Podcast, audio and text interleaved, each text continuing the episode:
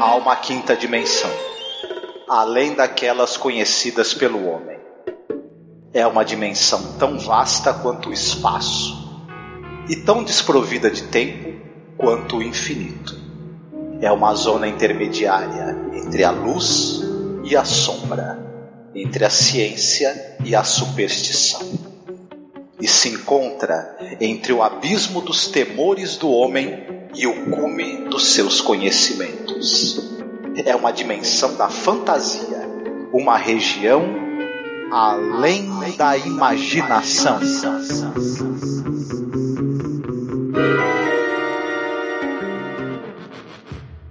I swear I just don't understand.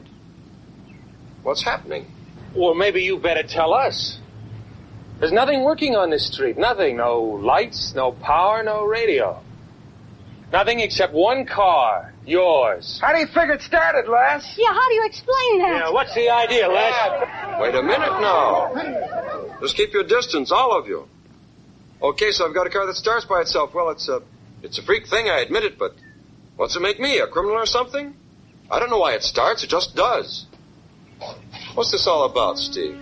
We're on a monster kick, Les.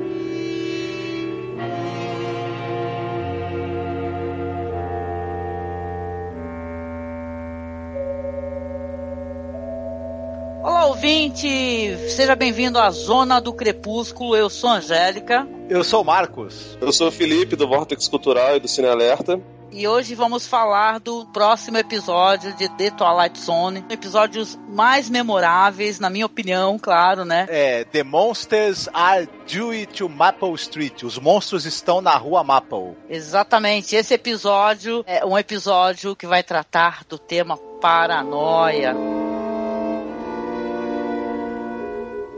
Começando aqui o nosso bate-papo, falando algumas curiosidades sobre o episódio. E aí, Marcos, curiosidades referentes ao episódio Os Monstros da Rua Maple. Eu acho que logo de cara dá pra gente falar sobre essa questão interessante que o Rod Serling resolveu tratar, que é essa era pós-macatismo, né? O Rod Serling esteve na Segunda Guerra Mundial, né, se eu não me engano. Ele era militar, lutou em guerras aí. E depois você teve nos anos 50 o macartismo, essa paranoia, esse medo aí do, do dos comunistas.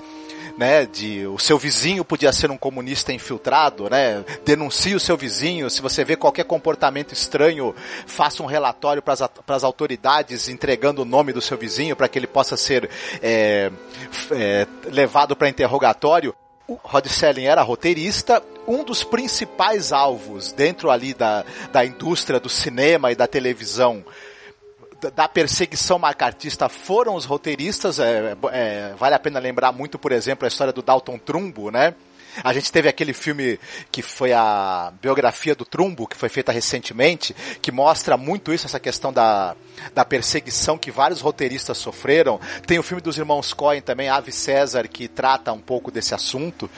E aí eu acho que o Rod Selling, acostumado né, a ser censurado e, e na, na sua tenta, nas suas tentativas ali de tratar assuntos sociais e, e, e o pessoal com, com medo, né, que os roteiristas tinham muito medo de ser acusados né, de comunista. A gente sabe que em épocas ali onde se tem essa paranoia, você não precisa ser comunista, basta você querer tocar numa questão social, basta querer você fazer alguma crítica social que você é logo taxado de comunista, né?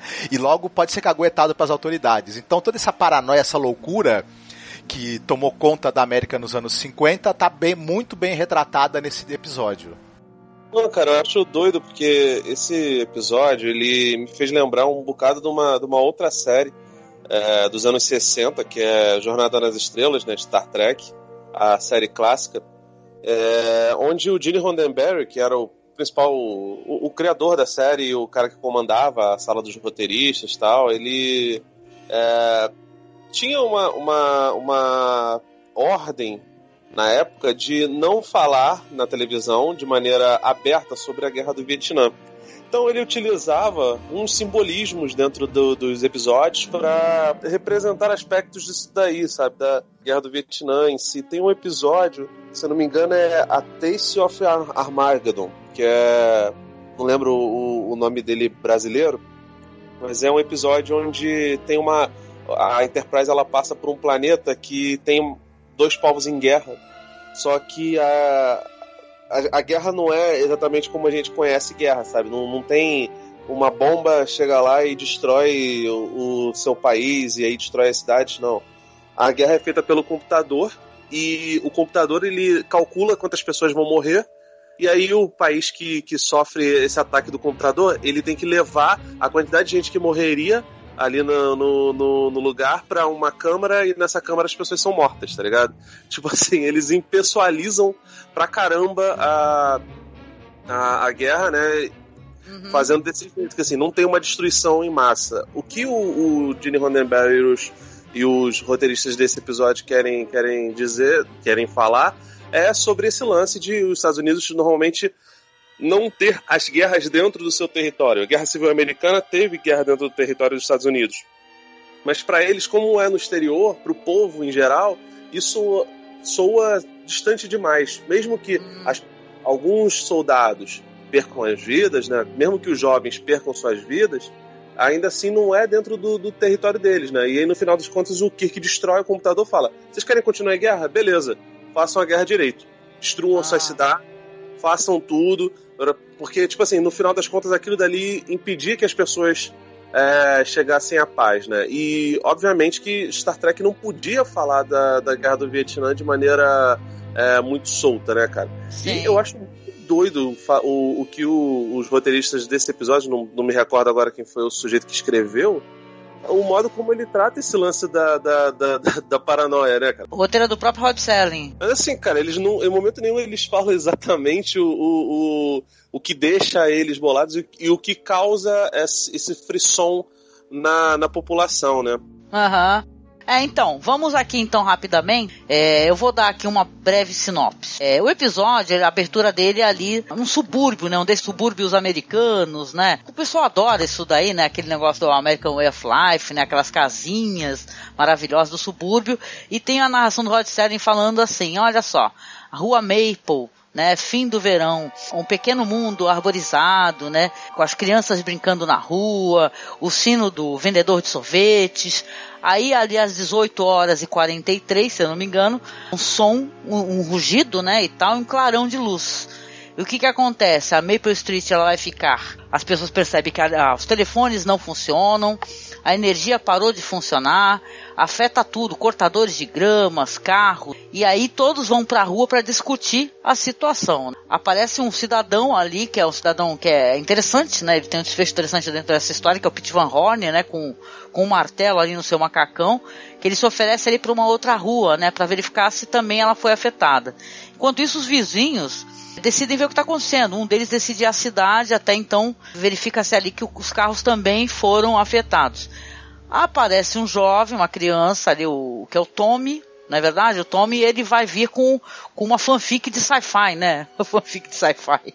Ele vai vir, ele vai vir com uma história de sci-fi clássica, né? Ele vai falar, olha, é assim que os alienígenas invadem. Primeiro eles vão cortar a, as comunicações, né? Ele não fala assim, claro, né? Aí depois as pessoas, é, já, já vai ter gente infiltrada ali, tem alguns alienígenas que parecem ser é, humanos normais. E aí começa-se ali, então, é isso que é uma coisa curiosa e é isso que o episódio vai remeter à nossa época, né? Isso ele é muito atual, gente. Começa-se ali automaticamente a acreditar no que o moleque falou. Né? Que um daqueles residentes ali da rua Maple pode ser um alienígena infiltrado, né, e tal, e aí começa a suscitar então a paranoia do que o Tommy falou, né? Começa um cidadão a virar pro outro, é, aquele fulano ali, né? É por que, que aquele fulano é uma, uma mulher, por sinal, né? Falar porque aquele fulano tem hábito de ficar saindo no quintal à noite para poder ver, fica olhando pro céu como se ele estivesse aguardando alguma coisa. Aí o cara fala que na verdade tem insônia, né? Só isso. E começa uma briga e uma vigilância, né? E o guarda da esquina ali, né? Pronto a caguetar. The Twilight Zone realmente, gente, é, um, é uma série de altíssimo nível, né? que coloca muitas questões éticas, morais, né, e tal, né? Mas esse é um dos episódios que é, ele é muito avançado para a própria época dele, né? A gente fica até curioso, assim, como é que o Rod Serling colocou isso daí na televisão, cara? É muito interessante, né? Sim, sim. Eu acho doido, cara, porque assim, ao mesmo tempo que eles tratam de algumas coisas veladamente e, e com sutileza, a, no roteiro, os atores, eles são bem diferentes disso daí, né, cara? Porque, afinal de contas, assim, são episódios muito curtos, tem 20 e poucos minutos, e eles têm que passar a, a informação de, de um jeito mastigado o suficiente para o grande público entender. Afinal de contas, não é exatamente uma série de, de, de nicho. Apesar de ter se tornado um cult, né, ou além da, da imaginação, é uma, uma um, um, seriado pra, pra, pra família ver, né, cara? E é, é doido como anos, anos 50 as pessoas tinham uma liberdade para poder falar sobre, sobre isso, de, enfim, né, sobre, sobre esses temas, ainda que, que, uhum. que de maneira de maneira velada. velada sim. Agora, cara, eu acho muito doido, porque eu, eu vi também o, o remake que fizeram, passou, acho que se não me engano, no SBT, eu não lembro sinceramente não sei quando passou, passou aqui no Brasil o, é. o Além da Imaginação original, tá ligado? Mas no remake, eles não. Eles abrem mão de uma situação que nesse episódio, no clássico, tem.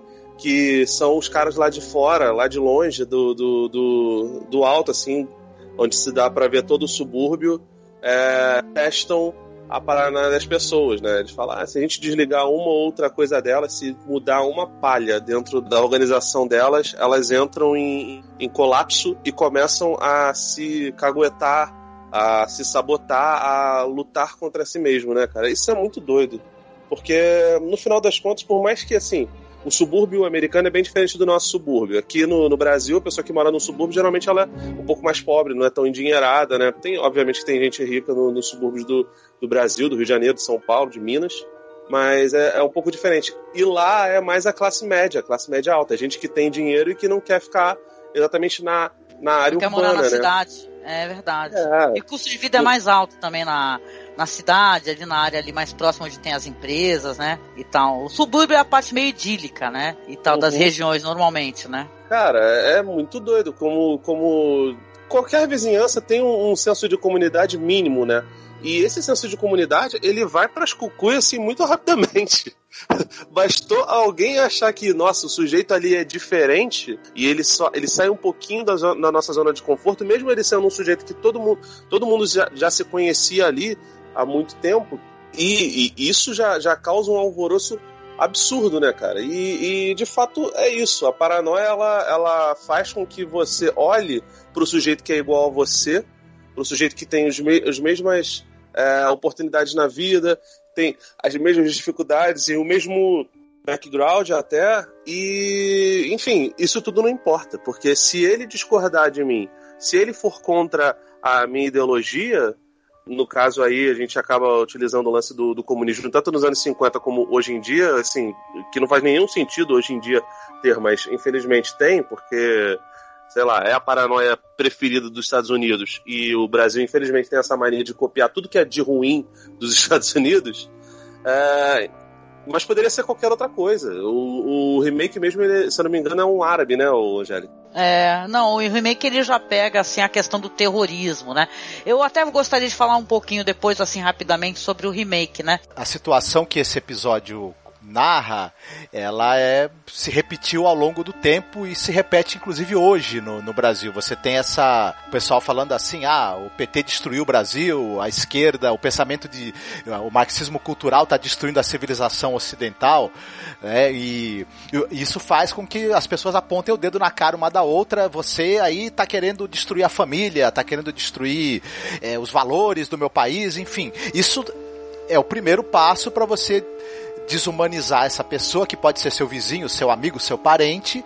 E depois que você dá esse primeiro passo, eu vou te falar que o inferno é o limite, né? É, é tem, uma, tem uma frase muito boa nesse nesse episódio que um personagem, um dos personagens que é uma das primeiras vítimas dessa paranoia, ele fala o seguinte: ó, vocês estão com medo? É, de possíveis alienígenas aí, vocês tinham que ter medo do que vocês estão começando aqui hoje. Isso sim é que pode transformar a vida de vocês num grande pesadelo. E é meio isso mesmo, né? A gente se elege um inimigo ali, né? Você está no, no meio de uma crise, no caso deles ali da, da Rua Mapa, no episódio, ah, fal, faltou energia, né? Um, passou um, um, alguma causa desconhecida fez com que todos os aparelhos eletrônicos parassem de funcionar, todo mundo ficou sem energia e as pessoas logo começam a procurar um culpado. E é engraçado, levadas por um, pela, pela conversa de um menino que leu num gibi. A coisa mais implausível né? É possível. Tudo bem que depois a gente vai é, descobrir mais pro final do episódio que realmente os alienígenas estão usando aquilo, aquele fenômeno né, de, de fazer você ficar sem energia elétrica e sem possibilidade de comunicação para despertar justamente essa paranoia, né? Talvez os ETs tivessem assistido a, a, o macartismo acontecer e falaram, bom, já temos aí a maneira de fazer a invasão sem dar um tiro, né? É verdade. Não, e para mim, é, o episódio, é, ele tem uma coisa emblemática, assim, as falas são maravilhosas, o roteiro é maravilhoso, e, e curioso, assim, claro, esse personagem aí, que é o, o homem, né, que é o que tá com o martelo, que é o cara que fala que vai lá na outra rua ver o que tá acontecendo, né? Ele volta, né? E quando ele volta já tá a uma concentração de pessoas muito mais furiosas uma, umas com as outras, né? Muito mais paranoicas, né? Inclusive, a, a, claro, né? Alguém vai pegar uma espingarda para poder ver o que está acontecendo, né? Chegar nesse nível da, da tensão e esse cara vai ser morto, né? Ali o cara pega uma, um, um, pega uma arma e o outro toma, não, não faça isso, o cara vai pegar a arma de novo e atira, né? E cara, é foda isso daí, esse, para mim esse momento onde é, ele tem a, a, a noção do que ele fez, não é? Porque ele matou uma pessoa, ele fala eu não sabia que era ele, né? Parece uma coisa assim, é, tipo assim, humaniza muito essa questão de ficar um colocando o dedo no outro, sabe? Sem ter é, consciência da realidade do outro, sem calçar os, os, sapatos da outra pessoa, né? Que é isso, né? Você, quando você é, só faz, vamos colocar aqui as fake news, né? Que é o que hoje em dia é, se prolifera, né? De uma maneira muito cruel. Eu sou, eu sou aqui do Guarujá, só para colocar essa questão, porque é importante, aonde se matou uma mulher, né? Uma turba né, matou uma mulher. Esse caso foi um, um, caso que no Brasil inteiro ele foi propagado, né? É, isso aí antes, assim, dessa época Bolsonaro, né? Fake news de grupo de Facebook. A mulher é, fizeram um retrato falado que, de uma pessoa, uma mulher que estava roubando crianças e essa mulher é, falaram que a mulher era bruxa, né? Alguém indicou que era ela e uma turba violenta resolveu matá-la, né? Quando a polícia chegou, quase que a polícia também foi atacada, né? Então é, é, é, um, é perigo, né? A turba é perigosa, né? O ódio, né? A insanidade, né? A mentira, né? Então para mim esse momento que esse homem, né? Esse homem que é o, que é o cara lá que é mais é, destrambelhado nessa questão, né? É um dos, um dos primeiros que fica mais, né? Porque depois a paranoia começa até, até as pessoas mais coerentes, você percebe que elas também estão desconfiando uma das outras. Mesmo o cara mais coerente na questão ainda está desconfiando do outro. O primeiro a embarcar com gosto na paranoia e influenciar os outros é o Charlie, que é vivido pelo Jack Weston né? Enquanto isso, o personagem do Steve, que é o Claude, vivido pelo ator pelo Claude Akins, ele fica tentando ainda ser a voz da razão ali, né? Mas em determinado momento ele também vai acabar meio que sucumbindo, né? À loucura. Isso, exatamente. Não, e depois quando morre esse personagem, que é o faz tudo, lá o cara que tá de macacão, com martelo, né? Que ele vinha nas sombras, né? E foi alvejado, né? Porque achavam que ele era o monstro da Maple Street. Todos se tornam monstros a certo momento. E o cara grita, né? Eu não sabia que era ele, não vi que era ele. Né? Então você, você é, é, muito fácil você julgar, você fazer qualquer coisa sem saber que, quem é o outro, né? Quando é um outro que você sabe da vida dele, ou, que nessa mulher que ela foi assassinada, a mulher não mulher não tinha, a mulher tava com a Bíblia na mão, entendeu? Então isso é bizarro, né? Então é, é, é um, um, episódio assim muito, muito atual. Ele é atualíssimo, entendeu? Eu lembro o vídeo do Meteoro, fica aqui a referência. O canal fez um vídeo muito bom sobre The Twilight Zone e ele também colocou essas questões assim, né, de, desse patrulhamento e tal, dessa, dessa, dessa mentira que ela é propagada, né? O culto à desinteligência não é? Você não ler, né? Tem episódios que tratam disso também, em, além da imaginação. Então é muito interessante. Eu queria colocar aqui rapidinho, já que a gente mencionou, o Felipe mencionou, né? Eu mandei para ele esse episódio aí do mais moderno, né? Que é, que é apresentado pelo Force Whitaker, né? O Felipe. Sim, sim, tá, tá, tá gordinho ainda. Tá gordinho. Eu gosto muito do Force Whitaker. Agora eu não gosto muito dessa temporada, esse revival. Esse episódio, assim, eu vi vários problemas nele. Eu queria até co comentar com vocês. Que é, ele coloca a questão, uma questão mais atual, que é a questão do terrorismo. Eu não sei se o episódio ele é pós 11 de setembro, tá? Eu não tô com, com ele aberto aqui para ver a, a data que ele foi ao ar. Ó, esse aqui é 2003, ó, o episódio foi ao ar 19 de fevereiro de 2003, tá? Então, o episódio, ele coloca o terrorista, né, como aquele, aquelas pessoas daquela casa, é, se mudaram pro, no meio da noite, né, por que que eles não estão tão desesperados quanto nós, vamos invadir essa casa, mas o episódio tem questões muito problemáticas, na minha opinião, mesmo o personagem, interpretado pelo Andrew McCarthy, né, que é do, do Morto Muito Louco, viu gente, né, que, né, um, um filme icônico que ele fez, fazer o quê, né, ele é um personagem que na boca dele você vê o problema, né, que é você ter um, um roteiro quando ele é escrito por uma pessoa que não tá fazendo trabalho direito, né? Fala assim, ah, os terroristas querem que a gente pense isso e tal. Então, o, o, o enquanto o The Twilight Zone coloca uma coisa, acho que é muito mais, é que atravessa fronteiras, é uma coisa mais individual, não sei dizer, mais subjetiva, é uma coisa, a humanidade em geral, esse já coloca como os terroristas querem que a gente pense assim, entendeu? Então ele coloca assim o, os personagens, mesmo esse único personagem, que ele em nenhum momento ele se transforma, né? Diferente do personagem da série do Rod Serling, que ele, até o próprio cara, que era um cara menos insano ali, em outro momento ele vai começar a desconfiar também, vai falar, não, então não sei o que. E tem a mulher dele também, ele é casado, a mulher dele fala, eu não quero me desse novo episódio, eu não quero ser igual a eles, e ela é muito igual a eles. Ela é muito mesmo. Então, cara, é um episódio bem problemático. Esse episódio legal, interessante. Eu acho que ele, ele atualiza, né, esse, esse discurso que o Rod Serling proporcionou, né? Só que é bem é, americanoide, virou uma pataquada americanoide com direito a cena de romance no meio, né? É totalmente desfocada do, do, do sabe? Olha, não sei, não, não recomendo assim, né? Eu acho doido porque o, a série antiga, apesar de ser no meio dos anos 50, ela consegue ser. Ela consegue fugir de um maniqueísmo que essa. que esse episódio em especial, não lembro se os, o, os outros episódios do, do, dessa, dessa nova versão, se eles têm a mesma pegada, mas ela apela demais, né, pro, pro, pro maniqueísmo. E acaba pegando o, o, o lance do, do inimigo da moda também, né? Mas a forma como, como o Rod Serling escreve o primeiro episódio é, é um pouquinho melhor, melhor urdida, né? Construidinha. Eu diria também, Felipe, que se a gente assiste os dois, você compara é, a montagem de um episódio com o outro. É, a, a, diferença, a capacidade que o diretor do episódio original das, do, do, da, da, da Além da Imaginação do, dos anos 60 tem de conduzir a narrativa, a maneira como, como, como os cortes vão ficando mais rápidos e subjetivos e você vai dando aquela sensação de, de urgência e desespero a, a, fluidez narrativa do episódio original é muito maior. Ele, ele, ele tem muita coisa de linguagem cinematográfica ali, enquanto que a, o episódio de 2013 ele é uma coisa mesmo com cara de linguagem mesmo para TV, assim. Você tem muito menos recursos narrativos ali sendo empregados, né? Embora seja um episódio muito mais recente, feito muito, mais pra cá, né? É, pois é. Ele tem uma. Ele, ele lembra quase um telefilme, né, cara?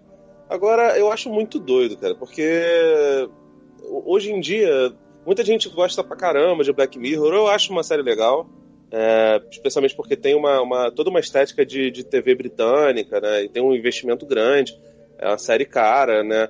E o Twilight Zone, cara, é muito doido, porque, primeiro, não é muito.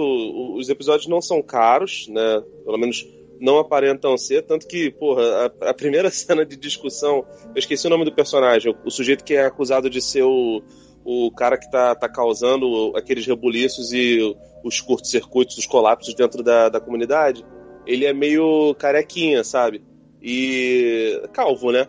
E o cabelo dele vai mudando de acordo com, com o ângulo que a câmera pega, né? Então, tipo assim, uhum. não é um grande cuidado com, com, com continuismo, sabe? Mas, cara, você vê que é uma produção barata, curta, a história é curta, ela é direta e você não sente que a parada é rasa, entendeu? Isso que eu acho muito doido, porque é muito difícil você fazer isso no, no, no roteiro. Porque os personagens eles não têm uma super introdução, não se mostra, o passado deles não se dá tempo de você se afeiçoar a eles, né? Até por isso eles têm que ser o mais universais possíveis, né? Muita gente chamaria de genérico, é, mas pelo menos para mim não fica essa sensação de que, de que é genérico. A, sensação, a, a situação ela é tão urgente, é gritante, que, que você embarca naquilo dali. Eu lembro que recentemente eu também vi um, um episódio desses do, do, do, Além da Imaginação. Eu acho até que tinha o Will Shatner, cara. Que era o episódio do, do avião lá, do, do o que inspirou o Gremlins lá, o filme do Joe Dante, tá ligado? que também é muito legal, mas assim, bem, é bem diferente. Esse episódio da Rua Maple, ele é mega mais sério e trata de uma, de uma questão de, de maior urgência, né? Mas, cara, é, é triste que a nossa realidade imite a arte, né? Especialmente com essa imbecilidade aí que falam de marxismo Sim. cultural, cara. Se existisse marxismo cultural, a gente não tava nessa situação calamitosa que tá hoje, a gente não estaria é, tendo gente gente pobre perdendo direito, a, a reaçada não, não surgiria como tem, tem surgido, não, não aconteceria essa movimentação que não é exclusividade do Brasil, é uma, uma coisa mundial, enfim. Sim. E, cara, cada vez mais eu, não, eu, eu, tenho menos paciência, eu não sei vocês, eu tenho menos paciência para ficar discutindo com, com, com bot, sabe? Com, com é, nem me dá o trabalho. Também Porque, tá difícil isso, isso, isso não vale a pena e é, é uma bobeira, cara. É, é, enfim, eu não, eu não, sei até que ponto a gente também tem que deixar de, de conversar com as pessoas, porque é complicado. O, a falta de diálogo é um negócio que, que o, o roteiro do Rod Serling acusa como um, uma problemática da sociedade, mesmo que seja naquele micro-universo da Rua Maple. Sim. É, e acho que isso, isso também é um problema nosso país, uhum. inclusive, do Brasil, inclusive. É, é, o, só citando uma coisa engraçada que o Felipe falou do, do baixo orçamento, é, foram usados roupas e cenários que foram reaproveitados do filme do Planeta Proibido, né?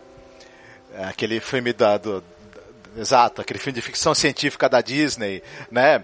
E inclusive a nave dos, dos alienígenas quando ela está indo embora, ela é a nave do planeta proibido só que para as pessoas não reconhecerem, ela foi filmada de cabeça para baixo, né? E aí os uniformes dos aliens, o, aquela, aquele lugar onde eles estão, é tudo cenário reaproveitado do filme, né? Pra baratear, mas não, não, não, não tem problema nenhum. E vocês depois querem que a gente cite as, as referências aí, que, é, filmes inspirados, porque tem umas referências interessantes aí. Então, tem uma outra série de TV chamada The Outer Limits. É uma série que começou em 63 e ela é uma série de ficção científica e muito influenciada pelo Além da Imaginação e tem um episódio específico chamado The Obit que é você tem uma base é, de pesquisas do exército americano e tem um alienígena infiltrado nessa base e ele também está fazendo experiências para saber como é que ele, como é que eles podem fazer para destruir a humanidade sem precisar usar armas, só deixando que os humanos se matem uns aos outros.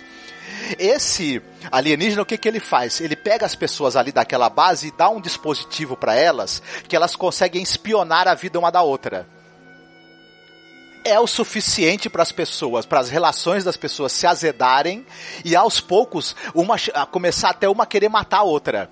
E aí o, o, alienígena já, já tá ali vendo que aquela é a arma que eles vão usar para um dia dominar a Terra. Então tem uma, uma ligação muito direta com esse episódio aí do Além da Imaginação. Outra que a gente pode citar é que, se eu não me engano, no Stranger Things, o Mike mora na rua Maple, não é isso? Eita, é, não lembrava. né, tem um episódio que chama o A Estranha da Rua Maple, que é quando o Mike tá escondendo a, a menina, né, na casa dele. Inclusive o nome do, do, do episódio é A Estranha da Rua Maple. Stranger Things é um grande saladão, né, de referências, né? Uhum. E acho que a Angélica vai querer falar do nevoeiro também, né? De repente. Ah, claro, King, né? O nosso querido mestre. o meu querido mestre, pelo menos, né? E claro, a obra dele tem, tem uma inspiração, né? No The Mist, né? Nessa história, né, de certa maneira, né, esse negócio do, da paranoia e dessa micro sociedade, né, que acaba sendo um olhar para uma coisa micro, mas acaba sendo uma coisa macro, né, no final de contas, né, o The Mist tem muito disso, só que ele coloca o Lovecraft junto e, e vira uma coisa bonita, maravilhosa, né. Mas a gente chegando aqui no finalzinho do podcast, a gente sempre faz uma brincadeira, sabe, Felipe? A gente recomenda alguma coisa que lembre o tema. E eu vou começar aqui na minha recomendação fazendo duas, né? Fazer uma recomendação dupla, na verdade. Uma meio óbvia, né? Que já teve várias versões. É, por exemplo, né? O Invasores de Corpos, né? Do do Jack Finney, né, que eu gosto bastante, que, é, que trata justamente dessa questão da paranoia, né, de você é, não saber se o próximo é, é, ele mesmo, se é uma outra figura, né, uma figura que é alienígena, na verdade, né, que tomou o corpo, né, um filme que volta e meia tem um remake ou outro, né? Não sei nem quantas versões que tem de Invasores de Corpos, né? Creio que é em torno de que, umas três ou quatro ou mais, não, não recordo logo de cabeça aqui, né? Mas eu gosto bastante de Invasores de Corpos, assisti todos e nem, claro que nem de todos eu gosto, né? Mas com certeza dos mais antigos sim, né? E obviamente um filme muito divertido, que eu acho que vale a revisão, né? Que um dia desses assisti foi bem legal, que é Prova Final do Robert Rodrigues, né? Que ele é um filme é um filme ali numa, numa escola ali onde os, os professores e os alunos vão tomando de uma água e se transformando ali em figuras alienígenas assustadoras, né? Então vale a revisão para quem assistiu e quem não assistiu fica aí a indicação então do Invasor de Corpos e Prova Final. E tu, Felipe, gostaria de recomendar? Sim, sim. É, o, o, engraçado falar do Prova Final, porque o Prova Final me lembra muito um outro filme que tem bastante a ver com isso e é bastante clichê também, que é o, o The Thing, né, do, do, do Enigma de Outro Mundo, do, do John Carpenter. Tem essa coisa Sim. também. É, Maravilhoso. É, é, eu, eu adoro Robert Rodrigues, mas eu, eu, esse prova final, acho que ele foi a mais um pouquinho, deu uma, deu uma, deu umas patinadas, assim, porque... É, não, ele, não, ele não leva... acho um filme perfeito, eu só acho o um filme divertido mesmo, entendeu? Não, ele é. Cara, o Rodrigues, o Rodrigues, ele faz filmes... Nenhum filme dele eu acho, caraca, quero morrer, eu adoro. Até o, até o Planeta... Aliás, o Planeta Terror acho que é até subestimado, se bobear. Mas assim, o The Thing, e tem um outro filme que eu não gostei muito, mas ele tem uma temática parecida e é recente. Se eu não me engano, até original Netflix, Angélica, que chama Nada a Esconder. Tem a Berenice Berro, é um filme francês que juntam uns amigos de escola, né, já, já na meia idade, a maioria deles casados, são seis casais e um cara que está divorciado que eles se reúnem e eles fazem uma brincadeira dos celulares. Eles colocam os celulares no. tiram os celulares do silencioso, colocam na mesa e sempre que alguém responder a eles, e-mail ou algo assim, eles têm que ler em voz alta. Essa pequena coisa de, de privacidade é, sendo exposta faz com que algumas verdades apareçam ali para eles e eles brigam pra caramba ali, né? É, não só os casais, assim, porque obviamente mostra um pouco da, da infidelidade, mas deles como grupo comunitário, né? Tem um personagem lá que ele se descobre homossexual, e enfim. E aí ele, ele tem de lidar com. Isso é tratado logo no começo, né? Nem spoiler. Eles começam a, a, discutir aquilo dali e um deles acaba destilando uma homofobia gigante na frente dele, sabe? Sem saber que, na verdade, que o, o personagem homossexual era, era outro, sabe? Enfim, ele não é muito bom, ele é um pouquinho exagerado, assim, um pouco de, de, de overacting, mas ele também trata dessas coisas de, de paranoia. E aí você percebe que esse lance de paranoia pode servir para absolutamente todos os grupos sociais e praticamente qualquer situação, cara. É, é, é um negócio, uhum. assim, absurdo. Ah, e legal. A indicação que eu gostaria de fazer é esse episódio do Outer Limits, The Hobbit. É, é o sétimo episódio da primeira temporada. Vale muito a pena. O filme Trumbo, que é um filme com o Brian Cranston, que fala sobre esse roteirista famoso de Hollywood, talvez o maior roteirista que Hollywood já teve, e também vítima da perseguição do macartismo, e um quadrinho que foi lançado no Brasil um tempo atrás, o Castelo de Areia, do Pierre Oscar Levy, do Frederic Peters, que é um quadrinho no qual acontece também um fenômeno ali que as pessoas não sabem explicar, e elas elegem também, tentam eleger um bode expiatório para culpar por, esse, por essa situação que elas estão vivendo. Também é bem interessante. Ah, legal, né? E a curiosidade também é que o episódio virou um quadrinho, né? E tá, a gente estava até comentando, né, Marcos?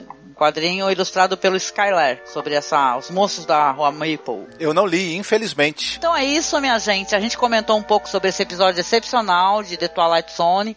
Fica aqui o convite, tá? Para você é, vir comentar, tá? Vir indicar episódios pra gente, a gente está selecionando. E agradecimentos ao Felipe, cara, por participar com a gente, né, Felipe? Faz um jabazinho no final aqui pra gente. Opa, sempre um prazer, Angélica. Adoro conversar contigo, com, com o Noriega, esse homem maravilhoso. E e se vocês quiserem é, ouvir um pouco mais das minhas ideias e ler meus textos, eu escrevo no vortexcultural.com.br. A gente fala sobre cinema também, fala sobre série, fala sobre literatura, quadrinhos. E o Cine Alerta, que a gente está fazendo minicasts de True Detective agora. Essa terceira temporada tá bem legal. Fala sobre. Oi? Muito bom, eu tô escutando, não perco um. E eu falei, oi, é, porque a temporada tá muito boa e os podcasts de vocês também estão excelentes. Muito bem. Pô, cara, tá, eu também tô gostando muito da temporada e, e é isso, né, gente? Um beijo aí no coração de vocês. Ah, também acessem o meu canal do, no YouTube, a Brisa de Cultura. A gente tá lançando agora coisas mais autorais. Vamos lançar alguns clipes de música, enfim. Acessem lá também no YouTube, Brisa de Cultura. Beijinho, até mais. Opa, fiquem bem, parem de espionar seus vizinhos e vão escutar um bom podcast, tá?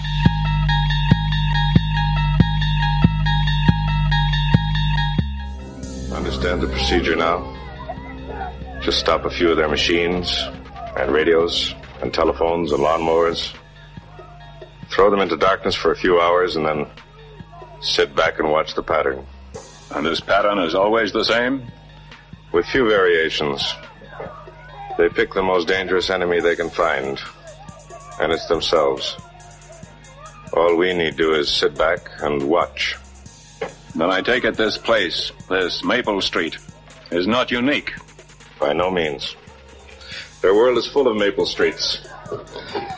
And we'll go from one to the other and let them destroy themselves. One to the other. One to the other. One to the other.